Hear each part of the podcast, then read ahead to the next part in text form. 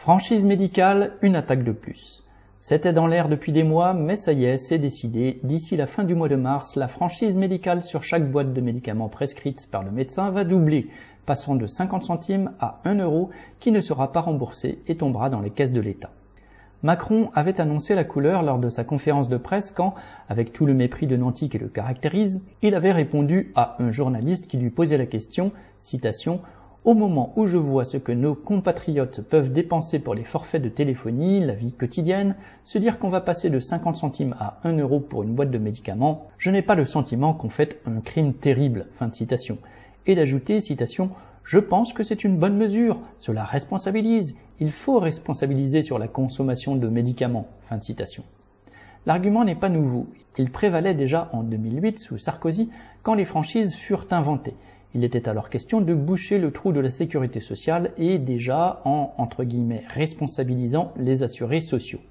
Comme si un diabétique, un hypertendu ou toute autre personne atteinte d'une quelconque maladie allait surconsommer le médicament prescrit par son médecin comme d'autres se cobergent en surconsommant des mets de luxe dans les restaurants UP.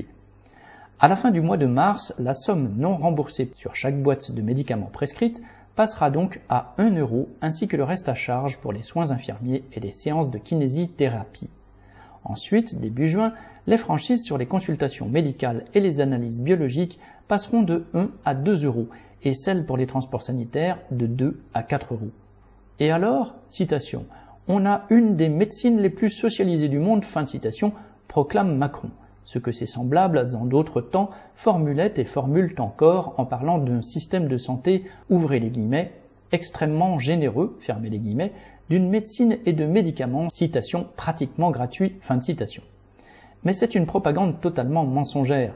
L'intégralité du financement de l'assurance maladie repose sur les travailleurs. Ce sont eux qui produisent tout ce qui est versé sous forme de cotisation, qu'elle soit salariale ou dite patronale.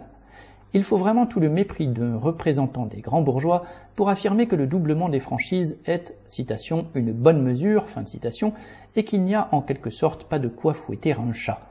Il est au contraire évident que multiplié par le nombre de patients dans une même famille, ces franchises peuvent atteindre une somme suffisamment importante dans le budget familial pour qu'elles contraignent à renoncer aux soins.